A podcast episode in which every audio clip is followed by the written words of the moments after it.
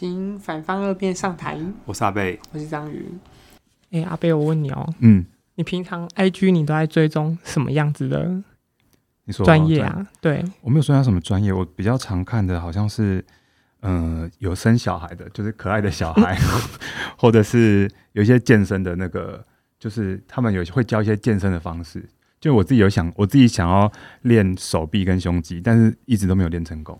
我也会 follow，就是健身的专业。但是你应该不是要对，我没有在学专业，我没有在管，我没有在管他是怎么健身的。我比较在乎就是他那个线条，一直在画肉体，是不是？所以我跟你讲，今天真的是能够访问到这一位，就是我真的是，一整集就会滴水。嗯、我有，我我我有我有看到他 IG 照片，都是蛮厉害的，而且本人好像看起来再更精实一点。我不知道他衣服没有脱下来，我现在没，我现在没办法鉴定。好啦，那我们欢迎 Sam。Hello，大家好，我是 Sam。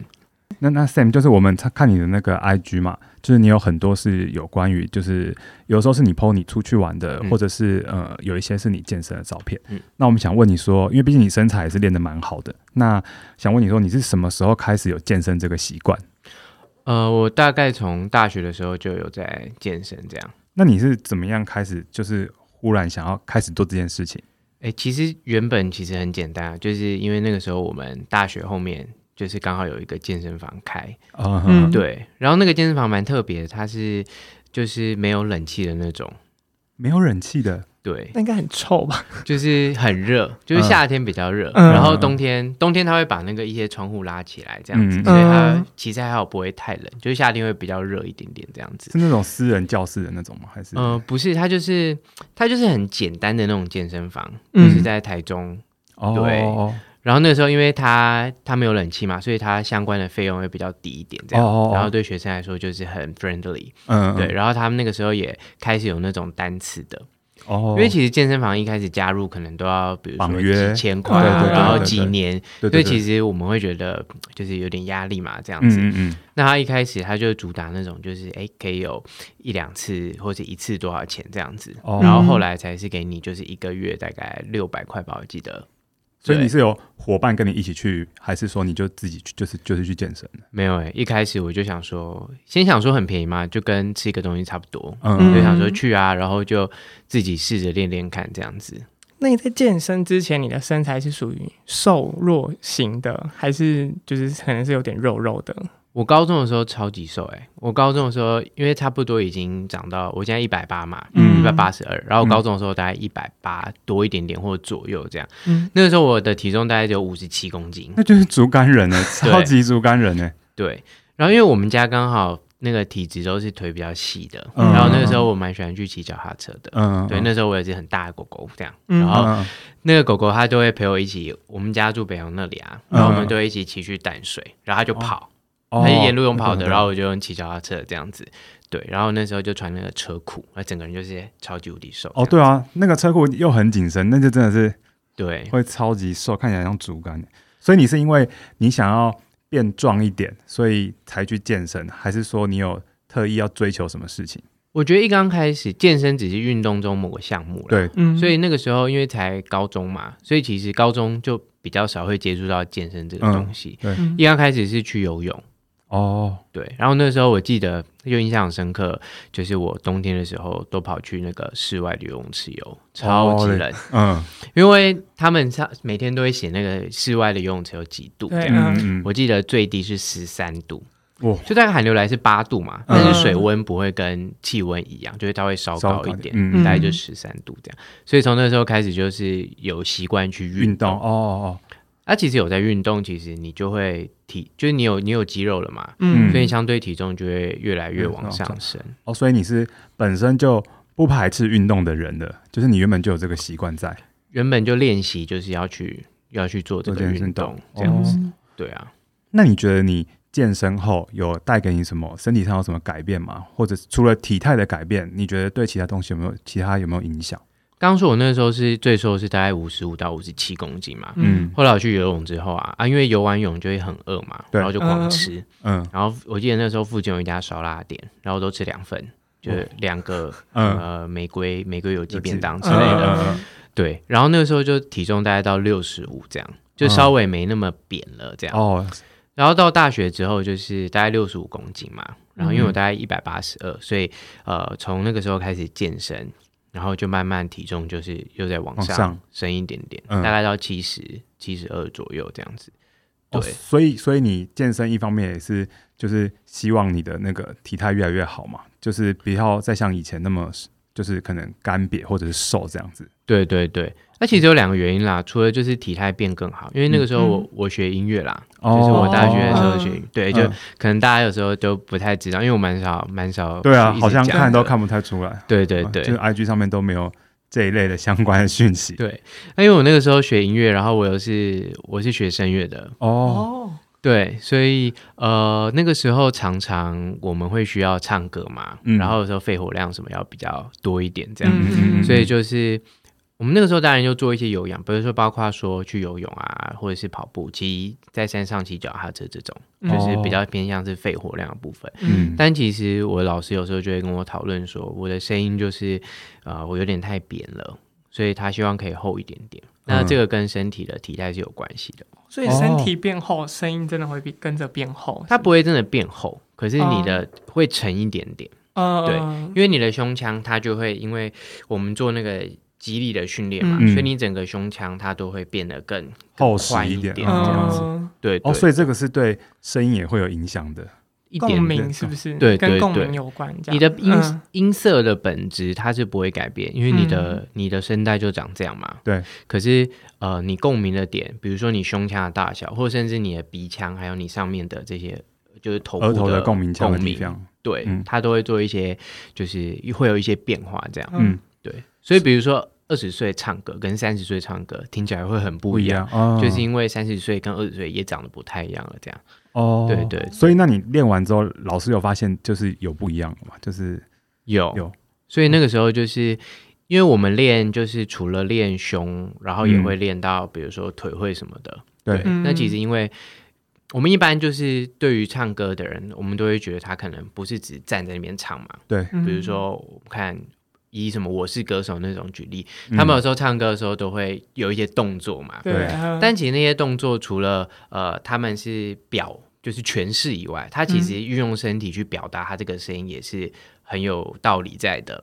哦，就是有帮助他。对，嗯。就是你要唱高音的时候，你可能想要手往旁边这样子，对，那它会让你的某些肌肉是松开的哦。那你这些肌肉松开，你就不会让你的方便你发那个音哦。所以不是无意义的动作，它其实是有帮助的。对，就跟你看一般人演讲，他可能会有一些手势，然后他指向某些地方的时候，他是引导他的声音传递到某个地方，那这个都是有一定的就是意义存在这样子。哦，对，这个这这这些都是你大学学那种声乐那种专业知识的，因为我们以前是歌学歌剧的嘛。哦，那学歌剧就跟一般唱歌又不太一样。嗯，比如说我可能是边演要边唱这样子。对，所以你演的时候，你的当然我们还没有到就是那种剧院歌手等级的，嗯，还目前还在学生的时代。可在学生时代，我们就开始练习说，哎，我们讲哪些话或者是唱哪些歌的时候，对。那他会配合什么样的动作，会让你比较 easy，嗯，然后同时观众看起来也不会觉得很生硬或者很奇怪这样子，哦，对，比如说你要去找谁的时候，你会站起来，然后这个时候顺便唱，那就会很自然这样子，哦，就不会好像有顿点卡拍的感觉，对对对对对，嗯嗯，那我很好奇，那你们你们学这个声乐啊，因为平常一般去 KTV 唱歌的时候，就那会有什么差别吗？我觉得会诶。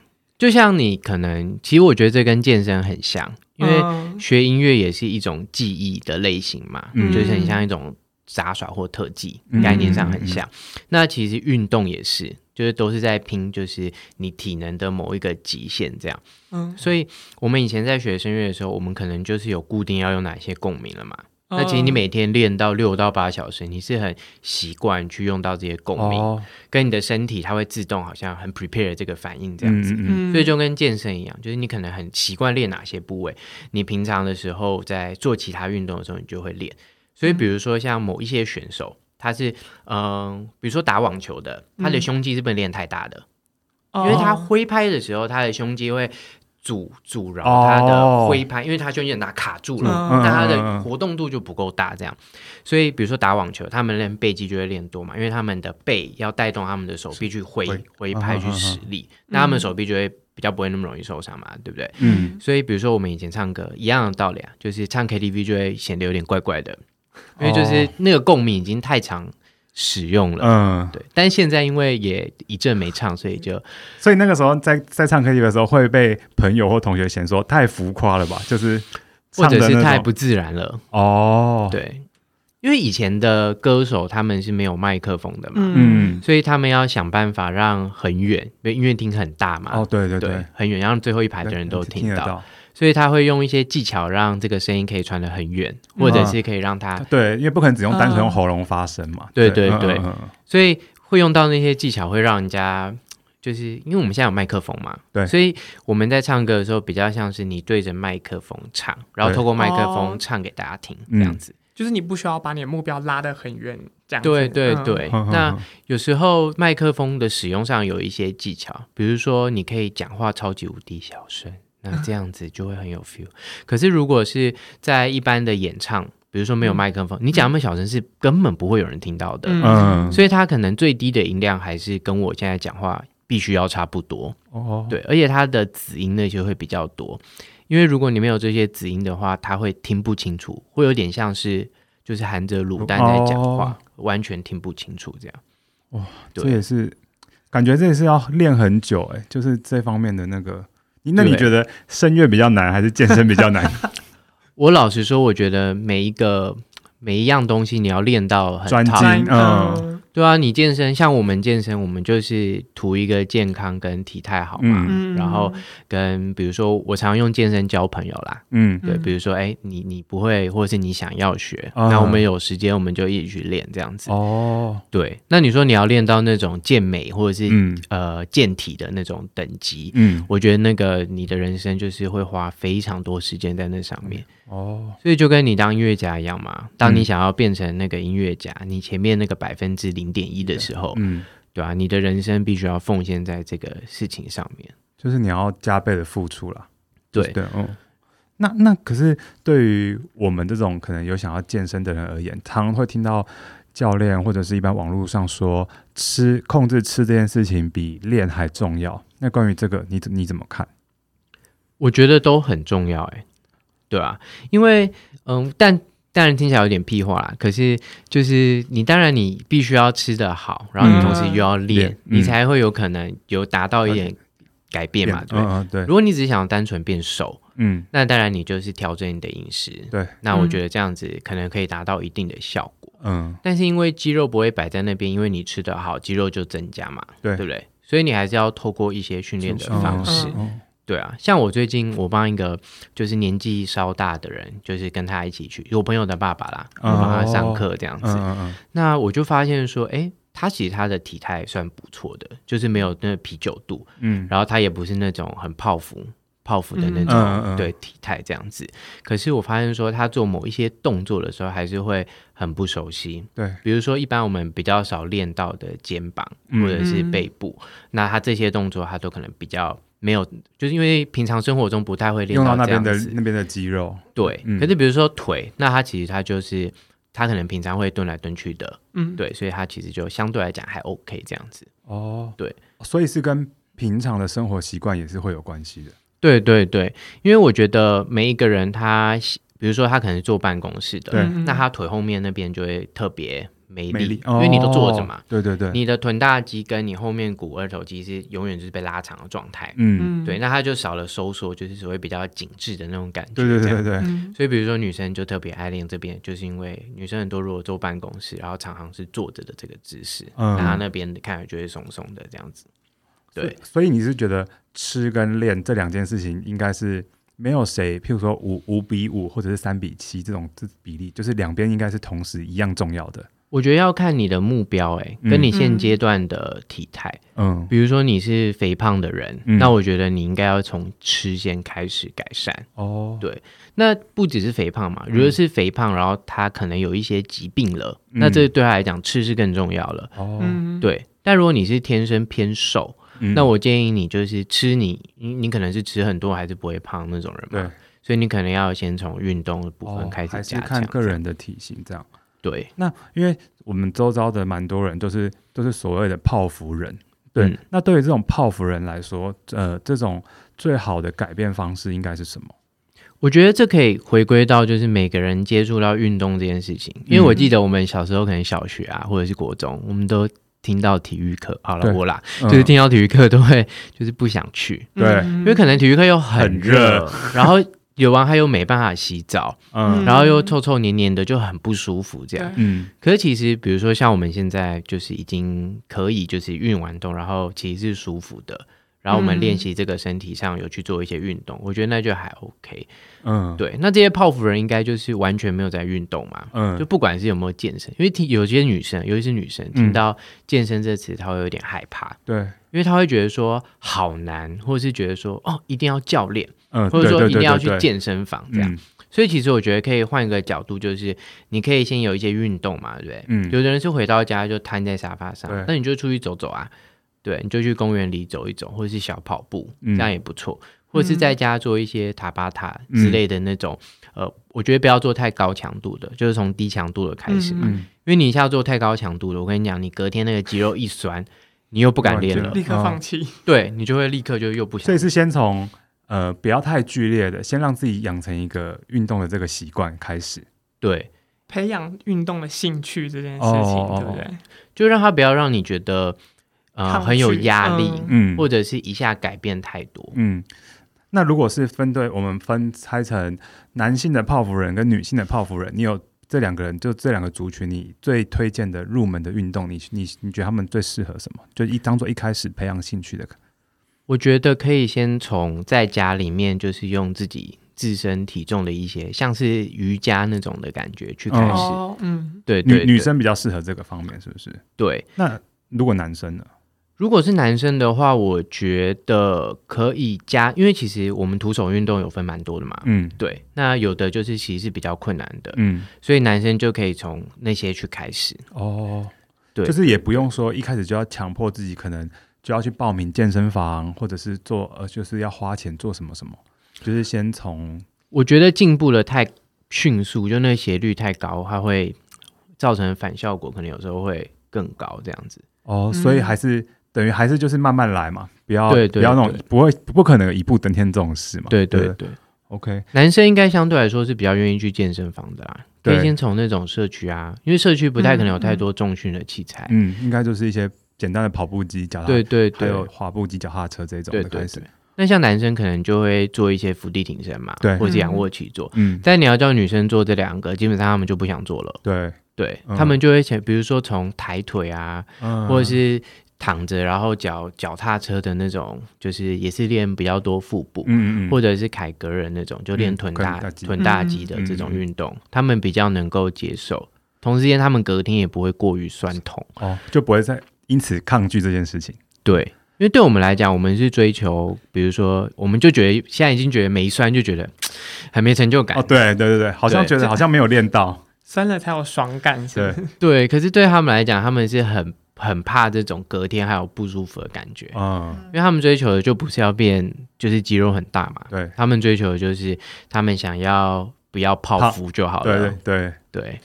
那你现在你现在这个状态啊，你还会特别克制饮食吗？还是就什么什么高热量不吃，还是什么之类的这种？因为我之前在运动营养品的那边就是工作嘛，嗯、对，运动吃蛋白。嗯，那我在那边的时候，因为相对来说对这些 nutrition 相关的知识是每天在灌输，嗯，对，所以我那个时候控制的比较。比较完整这样，但是因为现在啊，就是一般的那个上班族也比较难，就是每一餐都控制这样子。嗯，但是我觉得现在台湾有个趋势啊，就是所谓卖那种水煮餐或健康餐的越来越多这样。嗯，那有一个缺点就是它好像有时候价格会有点太比较偏高。对对，那对我来说就是大概呃价格不要太贵，然后我愿意每天吃一餐，就是是那个部分。对，那那其他的餐，就是譬如说，你其中一餐你是吃这种类似水煮的概念，那其他的譬如说，那我早餐或午餐假设我晚餐我吃水煮的，那早餐跟午餐你会选择什么？哦，这个可以大家跟大家分享，就是我的早餐也都吃差不多的。嗯，对，因为我觉得早餐是虽然是最重要的一餐啦，嗯，但是它其实是不用吃到太多的。哦，对，所以我的早餐永远都吃牛奶，然后配两颗蛋。对，然后我觉得蛋是很重要的一个营养素，这样子。哦、然后偶尔会偏配那个水煮的麦片。可是如果只有就是牛奶跟蛋，你那你这个上午这段期间是不会有饥饿感的吗？还是我觉得还好哎，习惯了习惯了就还好。对，我就觉得年纪大了，早餐跟午餐，就你后来会觉得早餐跟午餐中间的间隔好像其实没那么长。哦，对，所以其实如果你吃太多，你午餐再吃，有时候会觉得哦有点太饱了。嗯。那那你们会喝咖啡吗？会，因为像我，比如说我可能八九点吃早餐，嗯、然后我可能有点，我的确会有点饿啦。嗯、那我饿的时候，就刚好那时候喝咖啡，哦、然后喝美式，其实还蛮有饱足感的。嗯，哦，对。那那这样子，那你早餐吃完，那你这样子，你午餐会吃什么？还是就是吃你要水煮的？我现在因为午餐都是我们公司对面刚好有水煮餐，嗯、所以我都会去买水煮餐。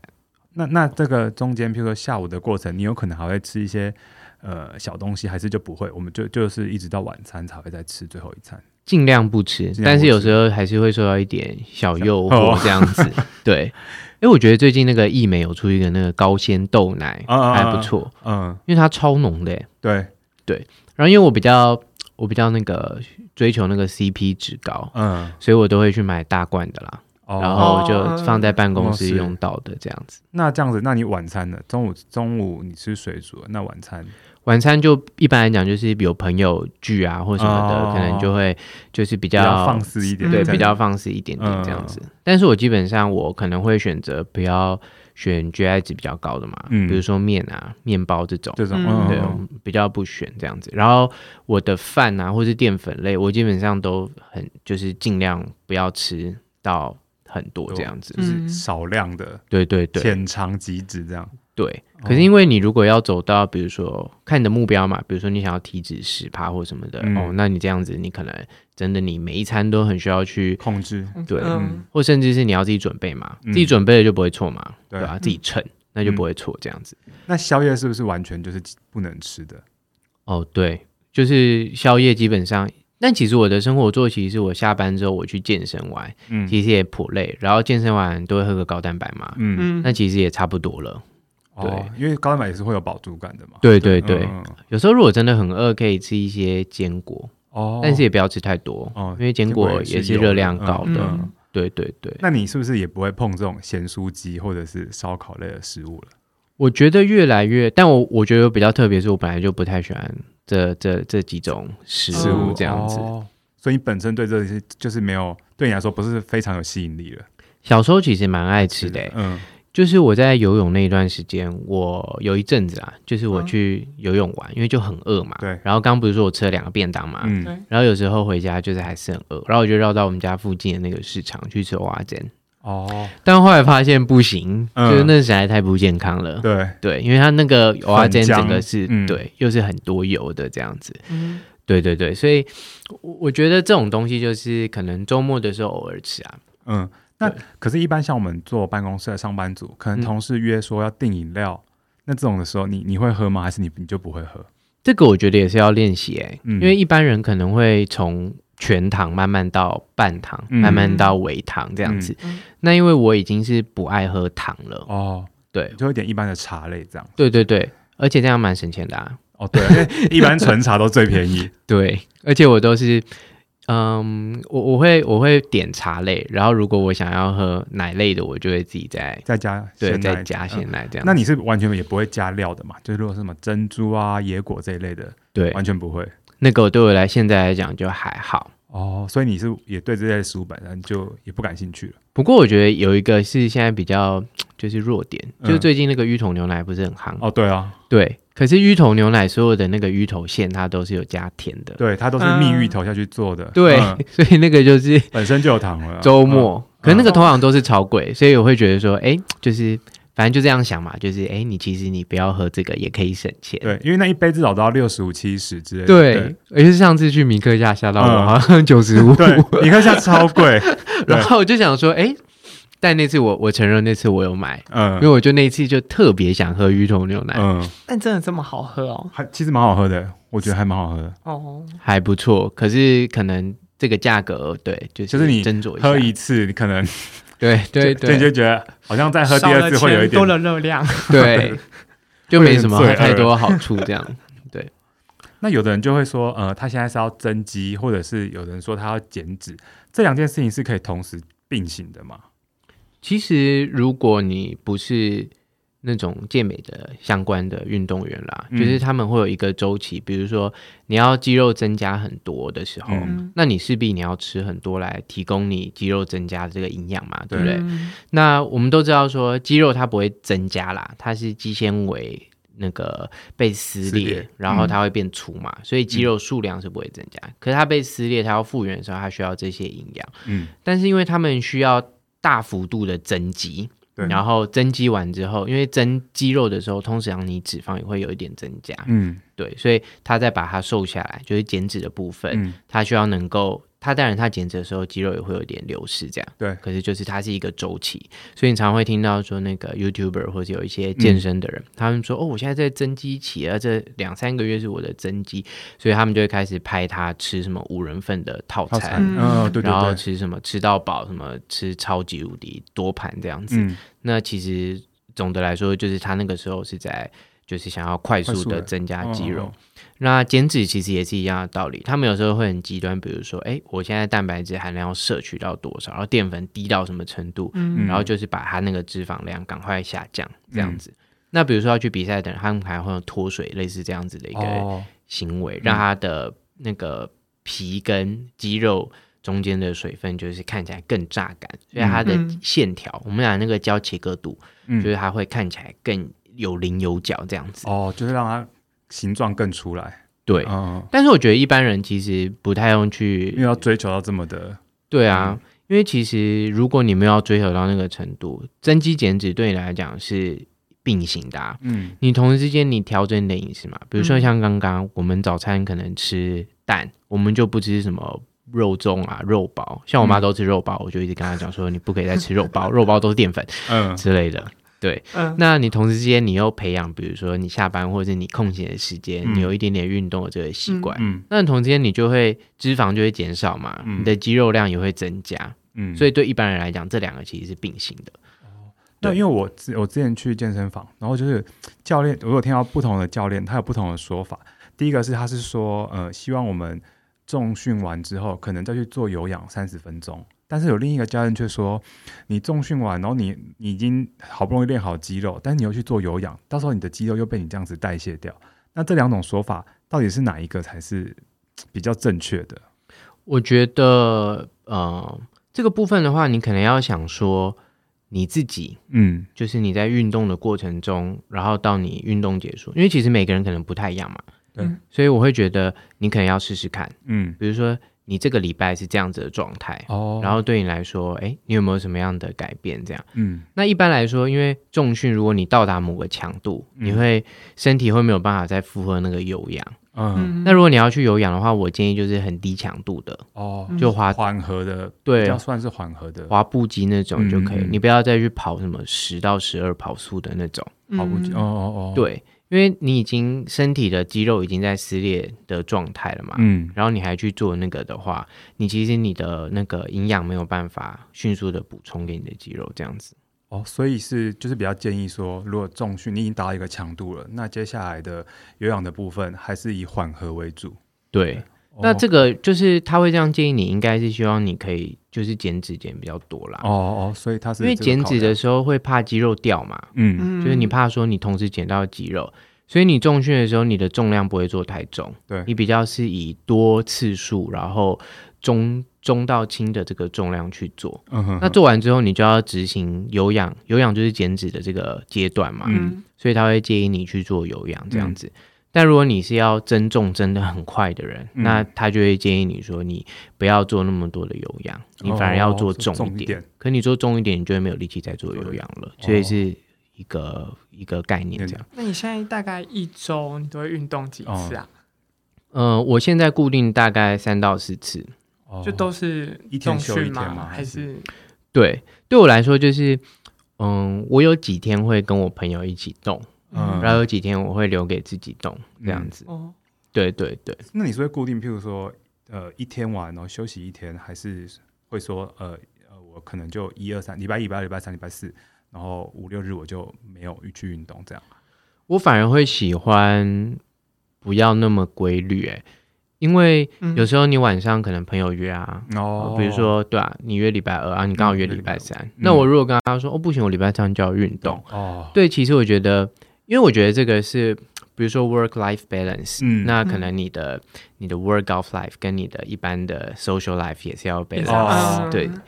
那当然，我觉得目标不同啦，因为我现阶段可能没有所谓你想要去参加比赛或者什么，嗯，因为像那种人，可能朋友约什么，他什么都是不能吃哦，或者他先吃了，他再过去聊天这样子哦，因为他就不能吃那些食物嘛，对不对？嗯、可是对我们来说，我们想要达到是一个平衡，就比如说我同时间我也可以呃跟我朋友就是 hang out 出去玩，嗯、或者有一些就是可以吃东西这样，比较弹性，对，嗯嗯，那。我就安排说，哎，我这一周也不要约太多的人，这样子，嗯、我就有一些约，然后我同时之间，我又把我没有约的时间可以拿去做一些运动，哦、那就会平衡嘛。嗯。嗯，对啊，因为一般我们会这样讲，就是很很多人就是他突然想要，或是听这一集的人，嗯，他可能就会觉得哇，那如果这样讲，他就说好，那我要现在运动四天，对，可是他搞不好他原本就是一天，嗯、或者是他就是两天。可是你听到四天，你看到两天跟四天，它就差两倍哎，嗯，所以它增加的幅度是很大的，嗯，对，所以我就说，哎，你应该要去看你平常生活的状态，来调整你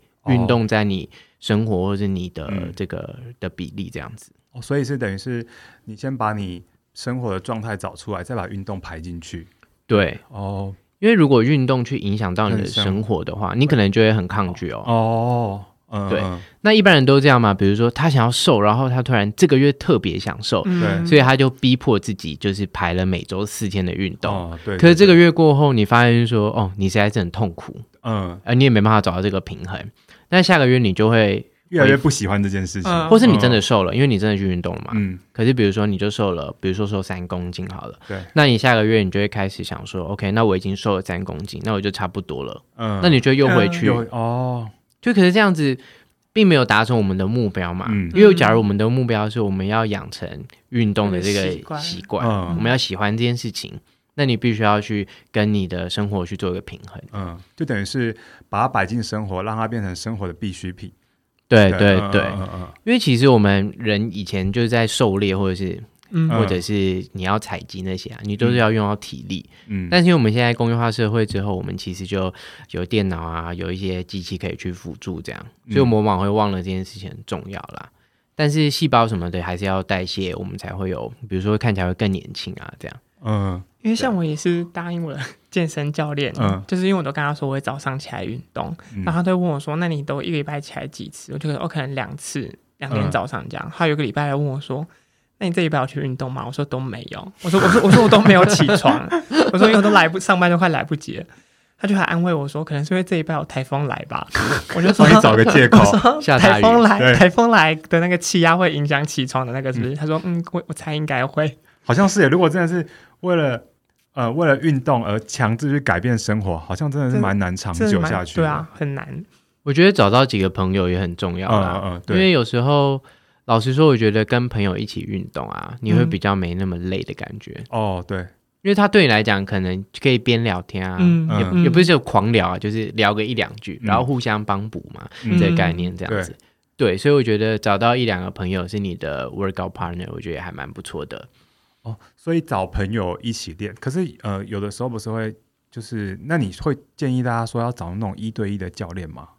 哦，我觉得。要看预算哎、欸，哦，嗯，对啊，因为有的人他可能会想要找一个教练，是永远就一直陪他练的，嗯，对。可是如果你只有一个月的预算，那你找这个教练来，那他如果教练下个月没有陪你了，那你就不会练了。嗯，那我觉得这样也是不是很好的。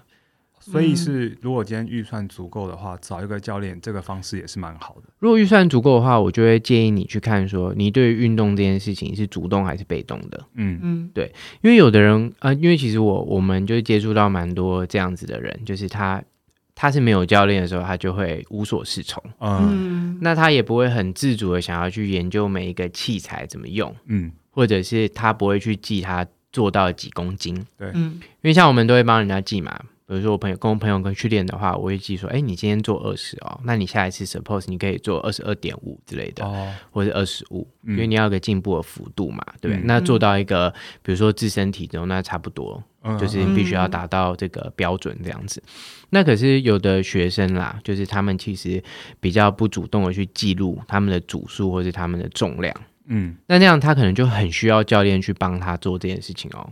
哦，嗯、对，就有人去逼迫了，好像一个老师嘛，嗯，对，对对对，然后会去帮你想说你现在要再增加或是什么之类的，对对对。哦、但是其实像我来说，因为我也是没有请教练，我一开始就是 有几个第一个就是你去交一些本来就会健身的朋友嘛，哦，对啊，那你你就跟人家切磋，然后人家也会教你嘛，你嗯、那我觉得这个就是蛮双赢的这样子。嗯、然后第二个是我可能会去看 YouTube 吧，或者看一些书，嗯。嗯对，那因为我本来就对生物蛮有兴趣的，所以其实那些肌肉或骨骼，我其实蛮有兴趣去背的啦。嗯嗯嗯。对，所以对我来说，就是我也会自己去研究这件事情。哦。那我有点像把自己当一个实验品嘛。比如说，我今天看了 A 这本书，他可能跟我讲到某些知识，嗯、我可能这一两个礼拜或这个月，我就用这样子去练练看，这样子。对。嗯、那我看了 B 这个书，我可能就会哎用这个方式去练练，然后自己记录这样。对对对。因为每个人的方法听起来都很很很神奇或很有用，但是你用在自己身上的时候，可能会有一些不一样的，不一定适合这样。对对对对对。那可是呃，因为现在台湾那个就是这个健身房的生态嘛，然后就是越来越兴盛。然后我有一个朋友是说，他报名了一个健身房，然后他有想要找一对一的教练。那教练一开始呢，就是先说，那你先跟我买那种二十四堂课。结果他二十四堂课，他上了两堂之后，然后教练就说：“哦，那我们现在要寄出一个什么优惠？你只要再补八十，把再补七十六堂，补到一百堂，然后就会有怎么？接下来再有什么？就会价格再拉低。也太多了吧？对，他就真的，他就真的，他就他就真的买了 一百，很多人买、欸，对，真的后来就真的买了一百。上到什么时候、啊？买了一百堂，他想说好，如果都是这个教练跟着我一百堂的话，那 OK。可是他后来他发现，他第四次去的时候，他说他们是一个教练群，不是永远都是这个教练带你。”所以他就想说，这件事情是在健身房这个环境下是会很常发生的吗？还是他这是个特例？讲这会不会被 被健身房抓走？嗯、呃，我觉得他的教练，因为一般的健身房就是这种，应该是大型连锁，对，大型连锁，对对对，就是某个蔬菜。嗯之类的，那他他可能他的那个健身房可能是金牌业务啦。哦，对啊，那因为健身这种东西，如果你是卖教练课，还是需要一个人带你嘛。对，对他不是买了一个东西就给你，所以、嗯、当然那个教练他时间有限啊，对那他就会给他的学弟或者他同事。哦，对对对，那一般来讲是这样啦。但我觉得你刚刚这个问题是，就是呃，比如说我买了一百堂，嗯、然后我假如他是半年要用完之类的，好了。嗯嗯但其实我觉得，有人当然他会因为这样子买了这个课，他就一个礼拜去上个两堂，或他觉得他花钱了，他必须要去做这件事情。对对对。嗯、可是我觉得不应该这样哎、欸。我们以前上学的时候，我们都会上一些数学课，对不对？对。或是各种课，那老师不会一直陪在你旁边。嗯。每一题，比如数学来讲，他不会每一题都陪着你解题嘛？嗯，嗯。对不对？他也不会 always 就是你遇到困难的时候，他就在旁边跟你说要怎么样去。解决这样，嗯，所以我觉得其实回过头来看运动这件事情也是，因为如果你每一次去运动，从事这个这个运动这件事情的时候，你都必须要有一个人在旁边陪伴你的时候，嗯，基本上来说，你可能自己是对这件事情是无意识的哦，嗯，对。但是因为我们训练其实分阶段，我们都我们既然是教练嘛，对不对？嗯，那我们都希望说学生他其实他要必须要自己知道他现在的状态，跟他要往哪边去。嗯，就是不要那么被动。对，嗯，所以如果你请了这么多教练课，你一个礼拜去三堂，对，三天就三堂嘛，嗯，那你也只去三次运动，那代表说你这个礼拜所有运动都是有人带着你的，嗯，那你永远都只能在无意识之间做训练，嗯，而且你也不是自己去想这些训练，嗯嗯嗯，对，都是别人帮你的。因为我们的健身有四个，有四个阶段。第一个阶段就是你不知道怎么做，嗯、然后你也你也你也没有没有人带你去做，对，这样，嗯，所以你要慢慢的到，比如说，哎，你不知道怎么做，可是你想要去做，对，类似像这样子。那还有四个阶段，那当然最后一个阶段是你无意识，但是你可以就是做得很好，嗯，那这个就是最高端的。对，因为我就问我朋友说，那你有因为你花了这个钱，然后你养成了这个去运动的习惯吗？他说没有，他说他除了上那个健身教练课之外，他绝对不会动。嗯，对，他好像就是就是他就是，我就说那你就是因为你就是等于就是你。觉得就是砸了那个钱，你才要运动嘛？我说你这样好像也没有培养运动的习惯，你只是因为你钱砸下去了，你才会想要动。对，就有点像是被迫消费吧，嗯、好像买了一百杯饮料，然后每天一定要喝一杯那种感觉。嗯嗯、对啊，对啊，我觉得以运动这件事情来讲，我我觉得不是很好啦，因为一般来说，我们还是会希望他不仅是可以在运动的时候才有这样的想法。嗯比如说，像我常常教我的朋友或者我的学生，他就是走路的时候，他也要想到要缩小腹，嗯，这件事情。因为其实我们的核心小腹就是核心嘛，嗯，我们的核心如果处在放松的状态久了，那如果你又是常常在办公室或是就是你在活动的时候，你都没有意识到做这件事情的话，嗯，久了之后，你的脊椎那边也会不好嘛。对对，所以像这点，我都会我都会教他们说，哎，其实你你在做这件事情的时候。你就要去意识到说，你哪些肌肉必须要去配合。嗯，因为肌肉的运动啊，就像这种肌力训练，第一个训练是你的神经。嗯，就是你的神经要教会你的肌肉去做这个动作。嗯嗯，但你如果你的神经没有被训练好的话，你的肌肉就没有办法依照你想要的那个方式去 work 这样子。嗯，对啊，我上礼拜才去看一个那个整骨师，他也说你就是因为走路的时候都太放松了。他说导致，因为他说小腹这边我完全没出力，然后你又整个是往前倾，所以他说导你的那个驼背，对，还有骨盆还有驼背的情形其实很严重。他说他就帮我们调了一个正常呃走路或者是站姿应该有的姿势，忽然觉得很不习惯，但他说其实这个才是应该是对的方式。就他说你虽然是在走路，但是你其实你该用的肌肉不应该是全部都只用到呃可能小腿什么地方只有在用力在走，但是他说你其实你肚子也要缩起来，也要用力的。不然他说，他说他就给我们看他拍我们整个脊椎的那个照片，是真的是会有一点歪斜跟就是 倾斜的状况这样。对啊，因为其实我们一般来讲健身可能在我们一个礼拜，你说去三次三个小时好了，嗯、可能你一个礼拜有那么多个小时，对，对不对？那这这三个小时没办法改变你。生活中太多的事情，嗯，所以其实我会觉得，你反而是要从生活中的习惯开始去建立这件事情，它会比较、嗯、比较有效益啦，嗯，嗯，对啊，对啊。像我都会我都会跟他们讲说，像我走路，我也是跟他们讲，我们一般有人走路是用脚尖在走，欸，嗯，或者是他有一点外八的状况，嗯嗯嗯，那我就会跟他讲说，哎，那我们现在做这个动作的目的是为了让你这边的肌肉有被训练到，那你走路的时候，你自然就会比较平衡一点点，类似像这样，对，因为像我们走路的时候，都是我们的脚后跟要先着地嘛，因为那边的那个软垫，它可以吸收冲击，嗯。对，那这样子的话，我们脚尖的时候要蹬地，嗯，对，那就去就是可以往前走嘛。嗯，但但是他们如果没有意识到的时候，有的人走路真是乱走，嗯，就是他就这样蹦蹦蹦，像那个大象这样蹦蹦蹦蹦蹦走这样。对，但是如果走久了，尤其是他想要把走路或散步或是慢走这件事情当做他的一个运动项目，嗯，比如说他早上他就走一个小时，或者他下班还要走一个小时，这样，嗯，走久了对身体我觉得也不是很好。嗯，对对对，所以我觉得要看到就是这个人他的生活形态或者他喜欢的是什么，嗯、那针对他这个部分去做训练，我觉得比较合适。这样。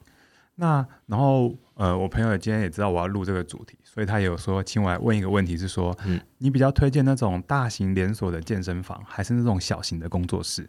嗯，对，他说，要要是你给你选的话，你会比较建议哪一个？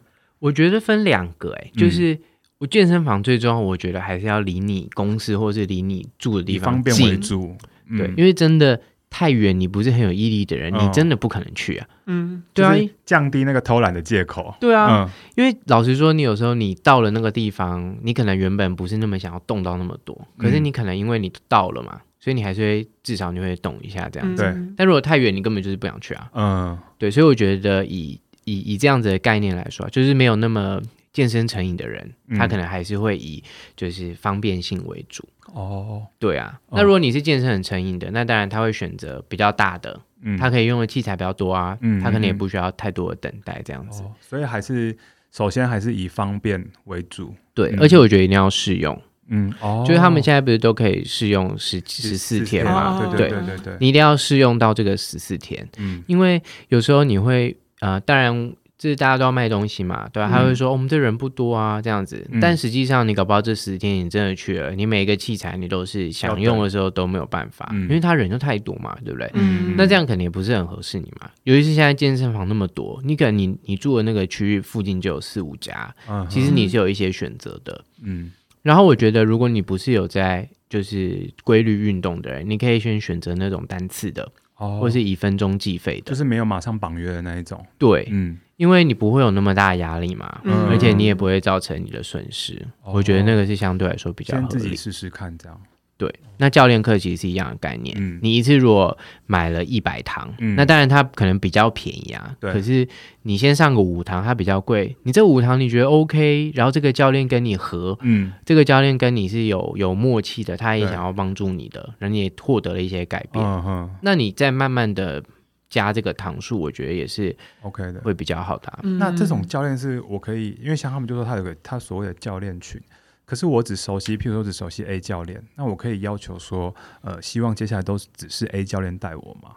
这个可能跟他们那间公司的规定比较有关系，哦，就是看他们自己怎么运作。对对对，那一般来说，比如说比较小型的健身房，嗯，那当然他应该都是同一个教练带你啦，固定，哦，固定的教练。对对对，哦，因为其实我觉得教练跟学员之间是蛮紧密的关系。嗯，你一定记得你的国中老师哪一个对你很好，哦，对不对？对，因为他真心在关心你啊，对，他真心是看到你哪边不足，他去 coach 你嘛，嗯，他不是像。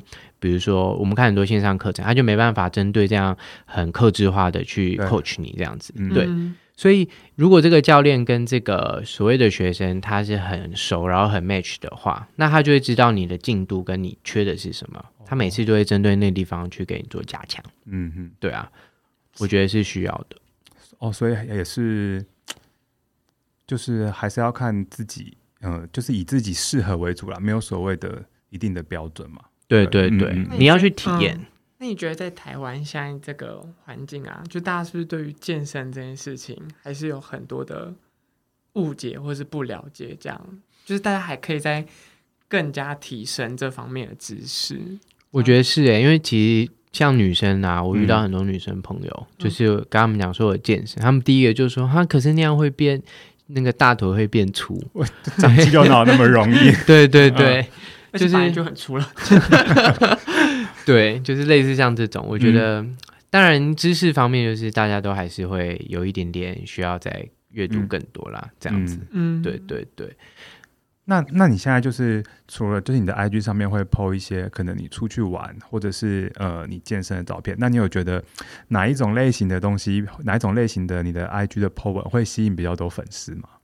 我觉得还是出去玩会比较多哎，哦，对啊，因为我的 IG 比较算是体现我个人，就是去了哪里啊，然后我的想法这样子。那一般来说，呃，但我之后有想说，我要多 po 一点健身相关的，比如说教学或是对动作之类的。嗯，对对对，因为其实我对这方面算熟嘛，也算是带给大家一些这样。嗯。对对对，那那你在经营这种社群媒体的时候，你有没有会遇到什么比较困难的地方，或者一些呃粉丝可能留言比较不理性之类的状况吗？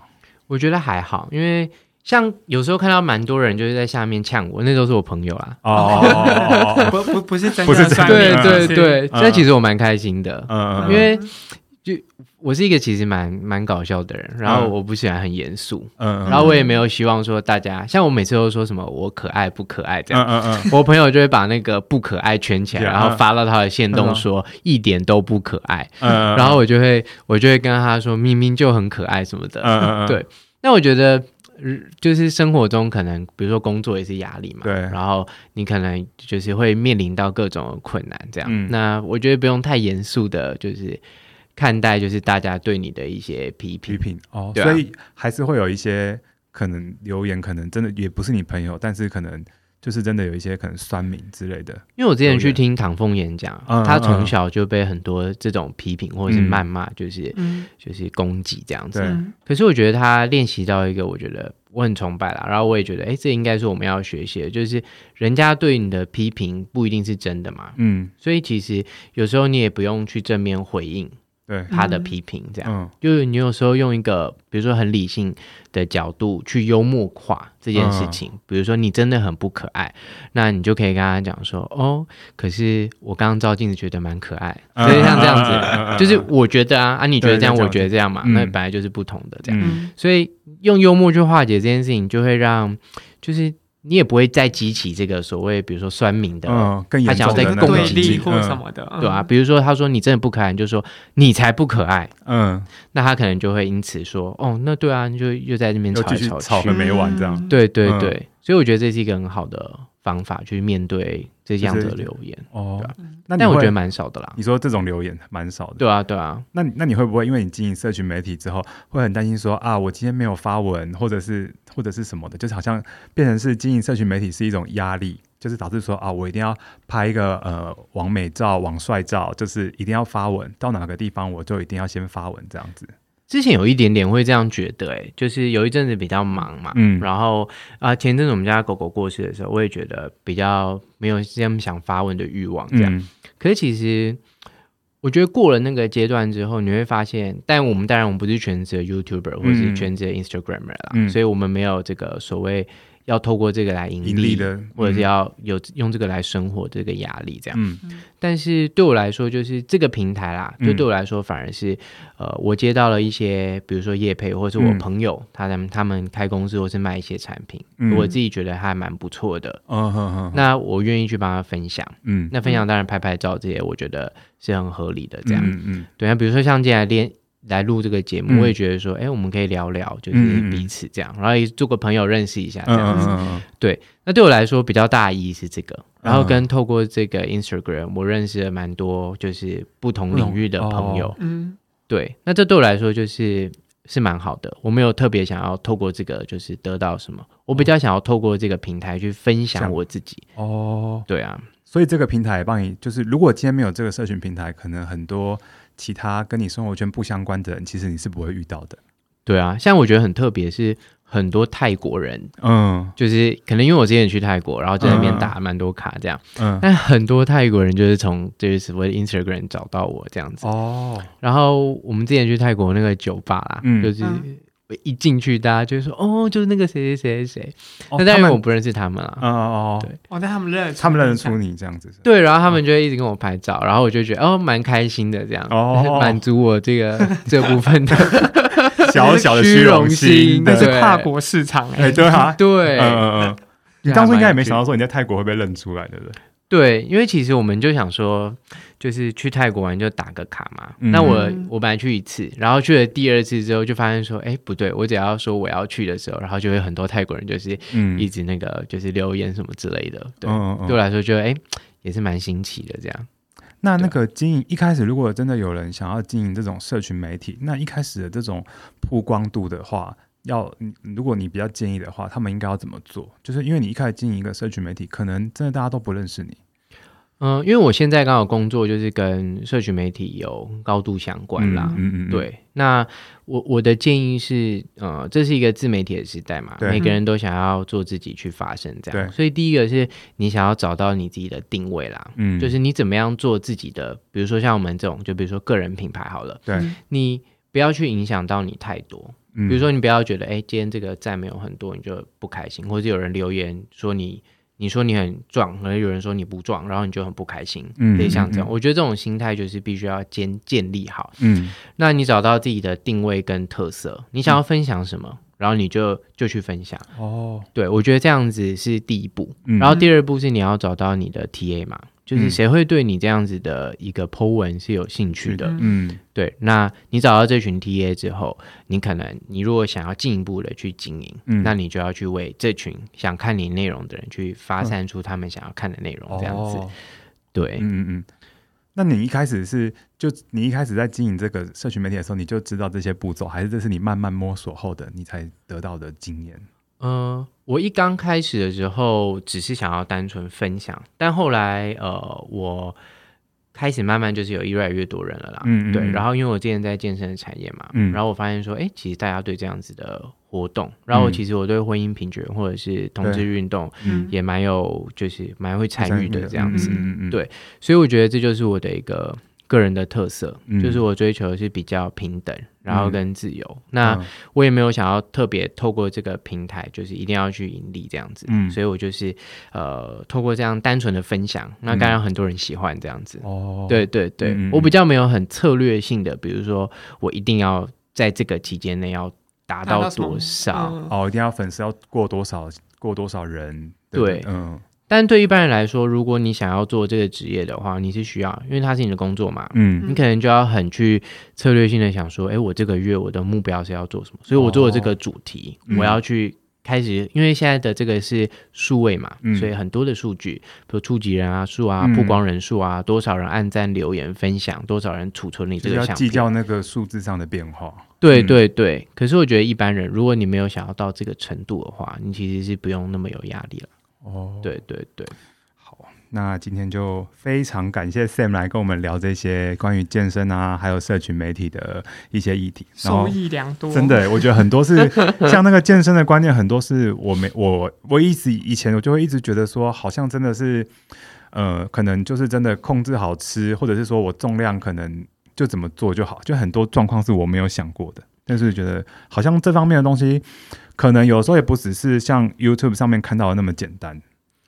因为我觉得 YouTube 毕竟是媒体啦，就是跟新闻一样，它会讲耸动嘛，嗯，对，然后尽量简单，对，就比如说增肌五步骤，对，减脂三步骤，对对对，最常看的就是这一种，然后好像觉得说口号啦，对我照做，我照做，我就可以跟他一样的感觉，对对对，嗯。所以其实可能，如果我要跟大家，比如说我要教大家的时候，我也会这样讲，嗯，比如说练屁股的三个动作，哦，练好这三个动作，屁股就会变翘，哦，腹肌的两个动作，这样，只要这两个动作，六块肌就会出来，这样子，就是标题杀人法，对对对，我觉得这是必须的啦，嗯，但是因为今天来这边比较像是朋友聊天嘛，嗯嗯嗯，所以我就希望说，哎，如果大家就是就是你要知道说这个。逻辑到底是怎么样？嗯，那你你知道这个逻辑之后，你找到了平衡，嗯，那你就会有一个努力的方向，我觉得比较长久。好哦，那今天就而且我也更了解声乐了。